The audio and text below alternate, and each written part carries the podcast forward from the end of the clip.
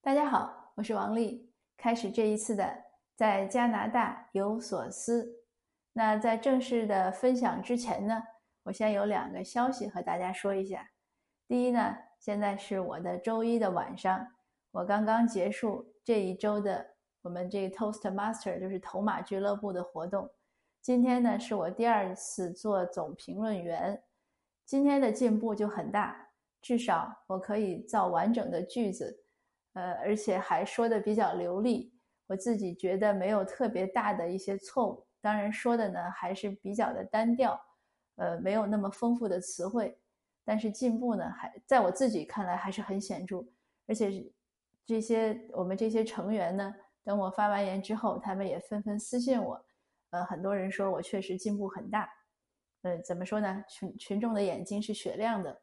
那我分享这个消息呢，也是为了鼓励您。如果您也在学英语或在学什么其他的，不管有多难，只要坚持下来呢，总是会有进步的。当然，我的英语学习之路还非常非常长，不知道要有多长。一个是说，还有一个是写，写呢就更费劲了。这两天我又在翻译一篇，其实是在做一个翻译练习，就是把中文呢翻译成英文，那觉得还是有难度的。那我要分享的第二个消息呢？是我大家都知道，我说我写了那个大半年的那本书，就是《成功的背后》，报道瓶回忆录。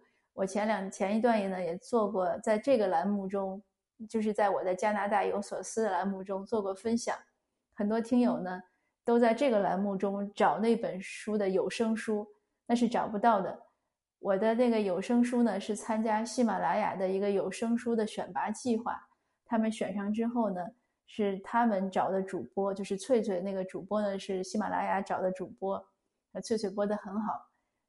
然后翠翠播了之后呢，是在他自己，他们有一个，就如果你搜主播要搜翠翠的名字，不是我的名字。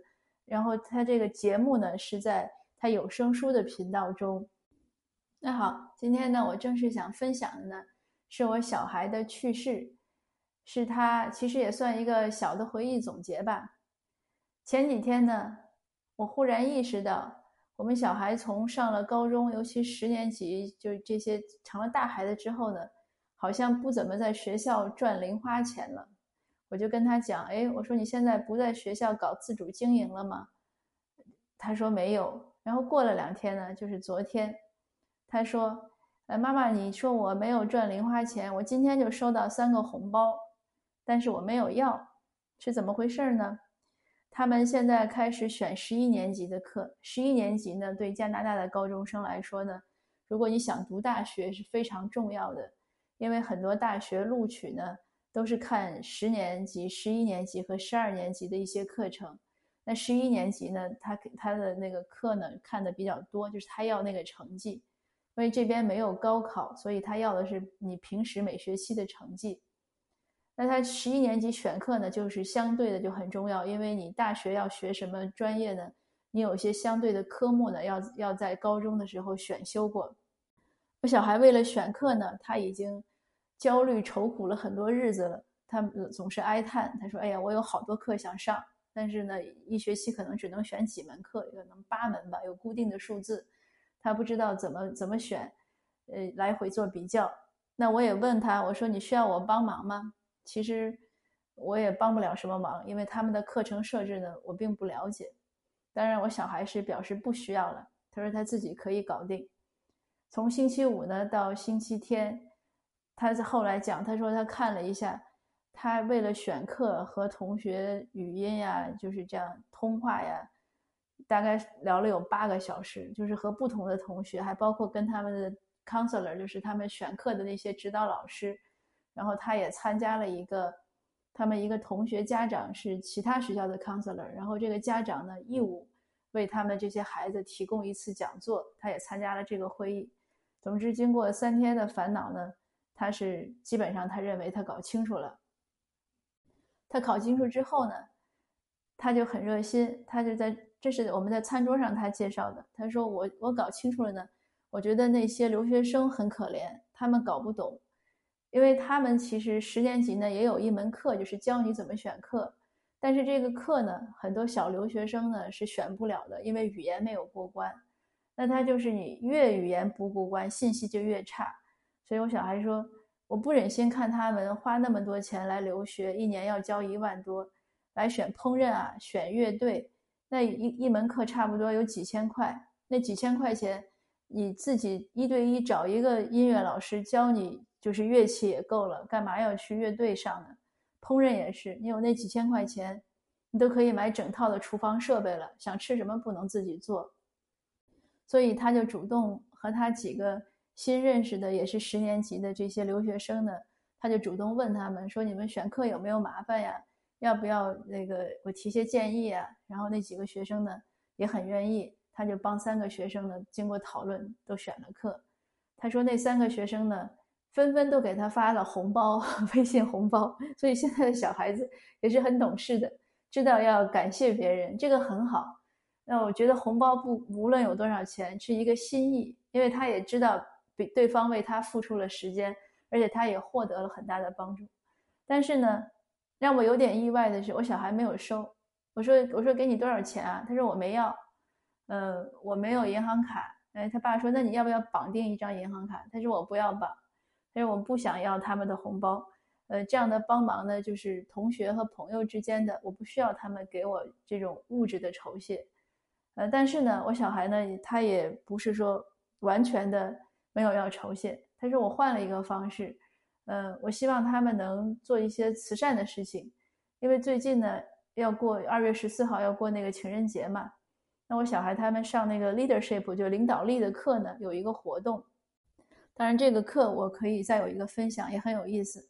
他们上这个课的时候，他们那个小组的几个人呢，就是要做自己做，用手工做情人节的贺卡卖，卖了的钱呢要捐给我们这边的儿童医院。他们这些小组之间呢，其实也有点小竞赛的意思，就是看谁能筹集的钱多。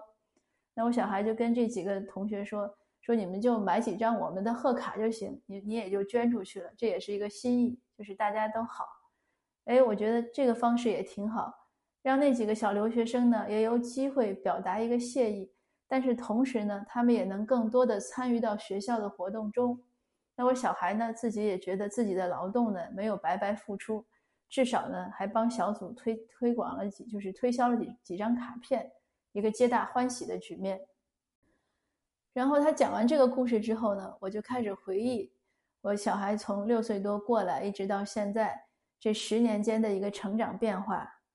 那我们刚来的时候呢，肯定还是呃国内的一些想法，就是儒家文化为主，对学校的学校就是在卖一些，比如说糖果啊怎么样，就是但是这些呢都是呃募捐，就是卖的利润都是募捐给什么非洲啊，这样大家觉得是在做慈善。那他们同学之间呢？呃，也有的小孩，比如说说我借你什么两毛五，呃，还你多少钱，就是要给一点利息。刚开始呢，我都觉得这个就是太，嗯，怎么说呢，就是太太算太算计了吧，我并不接受。那我也跟小孩讲，我说没关系啦，你你不要要利息了，都是同学。我小孩也没没什么，就是没，因为这种机会毕竟也不多。但是他呢，很热心。他有一次看到他们有一个新来的移民，是个俄罗斯的小姑娘。新来的小孩呢，他没有带零食，因为小学的时候他们都要带零食，课间吃零食。然后那天呢，又正好是学校卖零食的日子，那个小孩既没带零食，又没带钱买零食，就很可怜，站在那儿。我小孩那天带了两块钱，他们一个零食五毛钱一份就够了，他就买了五毛钱的，他把剩下的一块五都给那个小姑娘了，让她去买。他说玛莎很高兴。哎，那我觉得也很好，我觉得这样乐于助人。那这样呢，到过了几年呢，我小孩大概开始做生意是从四年级，因为他们都是混班，所以四年级是和五年级的混班。这个混班呢，我刚开始也不理解，我想又不是缺老师，那你混班了，老师也是一样多，为什么要混班？后来我问过一个做过老师的一个一个大姐，她就是一个白人，有一次排队，我问她说她是做老师，我就问她，她说。这样的孩子利于成长，我我通过我小孩的这样的一些故事，我发现确实 确实利于成长。那他们五年级的小孩呢，就在做生意，比如说带了一些好看的橡皮，谁要买呢？他肯定就加价嘛，他也许五毛钱从 dollar 店买的，他就卖一块。诶，同学都很喜欢。但是我好像我也写过一些文章来介绍他们同学之间做生意的事情。那我小孩呢，他没有做这种就是倒买倒卖的活动。他从四年级开始呢，他的数学呢就明显的好。当然之前他数学也很好，但是之前可能小孩那个数学也简单，也不需要辅导。从四年级开始呢，就有些孩子不听不懂了，有些孩子就找他问作业呀，辅导。他也他也辅导，辅导完了呢，他说是别人给他五毛钱，就两个两个 quarter 两个硬币，也有给他一块钱的，他就收下来。哎，我当时也讲，我说你为什么要钱呀？他说我付出劳动了呀，他们也愿意给我，为什么我不要呢？但是这个时候呢，我就没有再用我的思维去框套他，因为我想他是在这边长大，他应该熟悉的是这边的一些一些生活的情况。那到了初中呢？这样的这个买卖活动呢，就是变本加厉。我在我的那两本书里也写过这样的文章，因为他们老师呢做一些课堂练习也会这样，就是教你很多买卖的活动。呃，当时我写了文章之后呢，有一个编辑说说这个 MBA 的训练也不过如此。我小孩当时呢，好像买卖的范围就很多了。然后他也还自己从手工老师那儿让老师帮他进了一些丝线，他编腕带编得很好，两块钱一条，供不应求，他们年级的同学都买。后来老师说那个就是那个丝线没有货了，不知道是不肯帮他进了还是怎么样。总之他当时的生意做得很火，呃，但他有一点呢，呃，他在上初中的时候仍然在给别的班的同学补数学，都是慕名找过来，一次给两块，他他也都收，所以他上初中的时候。基本上不和我们要零花钱，他当然他也不花什么钱，就是有时候学校食堂买点吃的呀，或者怎么样，他还很骄傲，他说我的包里一定要带个五块十块的，这样心里才踏实。但他有一点也很好，他无论小学赚的钱还是初中赚的钱，等毕业的时候，他全部都捐给了学校，因为学校有一些慈善活动，他全部都捐出去了。他说我从这个地方赚的钱。那都是同学的，我我也赚了，我也花了，我也 enjoy 这个过程了，我不会带走，这个不应该属于我个人的财产，他就全部都捐了。但是上高中呢，他就不再做这样的生意了。那天我还有问他，我说你为什么不不再做生意了？他说同学都变得聪明了，当然这是一个原因。另外呢，我就觉得是什么，就是整个环境可能都是大孩子了，他们都很愿意做 volunteer。就是志愿者，包括像他们这个 leadership 的课，就领导力的课，很多讲的，我看他去做的事情也是如何去做志愿者。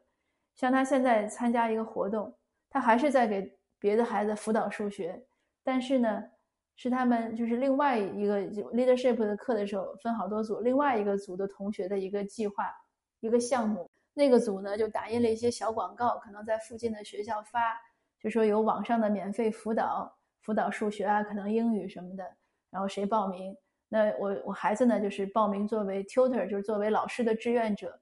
他现在一一个星期呢，给三个小孩在讲课，都是一对一的，但都是免费，每次都是一个小时。他说：“哎呀，给小孩讲课呢，很很锻炼耐力。”那我觉得也蛮好。所以，所以纵观他整个这个变化的过程，我想这也是加拿大教育很有特色的一个地方。就是他既教你一个人你怎么做生意，呃，就是怎么谋生吧，一些商业的想法。但是同时呢，他又在提倡志愿者，所以整个他们学校就是高中的时候，那大家这种因为已经要接近成人了嘛，十八岁，所以他们的整个的风貌都不同了。这样呢，我想一个孩子如果这样长大呢，他应该的呃心理建构呀，或者一些思想观念呢，应该是相对来说比较完善的。那我小孩呢？说回到开始，他帮那几个留学生选了课，呃，但是他也没有要他们的钱，结果他们反而之间的关系呢，就是处得更好了。那几个学生呢，也给了他一个一个启发。那四个学生里面呢，有两个孩子很用心，已经在查要报什么大学、什么专业，然后历年要的分数，就是要的每一个课程的分数，比如说你数学十一年级要多少分。呃，或者假设或者英语要多少分，已经在查这个细节了，这个让我小孩觉得很震撼。他说：“哎呀，他说他们真是用功，说真的不容易。”我说：“那给你什么启发呢？”他说：“那我也得去查一查。”所以这边的孩子从高中就是这样的分层。如果你要上大学的，他就是一走一条路；不上大学的，就是另外一条路，那很不同的。然后社会将来你当然你不上大学去工作，以后还是可以上大学，这个倒没关系。但是从如果是直接是不是直接上大学这一点来说呢，同学的表现呢，在高中的时候，尤其是高年级之后，差异就很大了，选的课也会很不同，就是多样选择。那今天的分享呢就到这儿，呃，谢谢您。我下后面两次呢，呃，还会讲一下孩子上高中啊。然后一些选课呀，还有一些相关的趣事，我们慢慢说。好，我们下次见。